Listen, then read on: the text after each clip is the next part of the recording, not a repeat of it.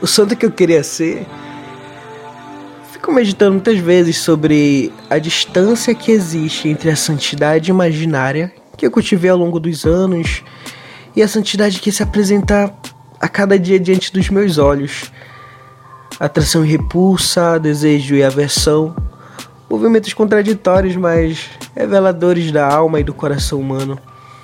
Sim, sou capaz de uma fração de segundo suspirar pela pequena via de santidade de Santa Teresinha, indignar-me com o fato de que preciso lavar mais vezes daqueles copos esquecidos na pia por algum distraído.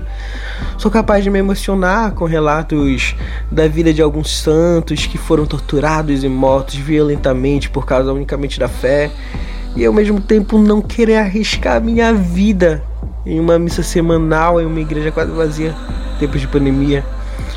Vontade inconsistente, incoerência nos atos não poderão jamais será marcas na vida de quem quer ser santo. Não haverá jamais santidade sem perdas, sem tempos difíceis, sem decisão.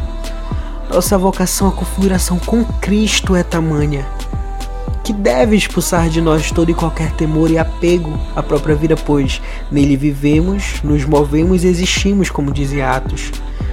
O trabalho da graça em uma alma que se expõe constante e sinceramente à luz do Espírito Santo é capaz de lapidar a imagem que Deus mesmo imprimiu no mais profundo dos corações rochosos. O Pai sempre trabalha e eu também trabalho, disse Jesus. As misericórdias de Deus se renovam a cada manhã a nós o desejar constantemente, buscar incansavelmente, agir coerentemente e amar convictamente. E assim o céu virá por acréscimo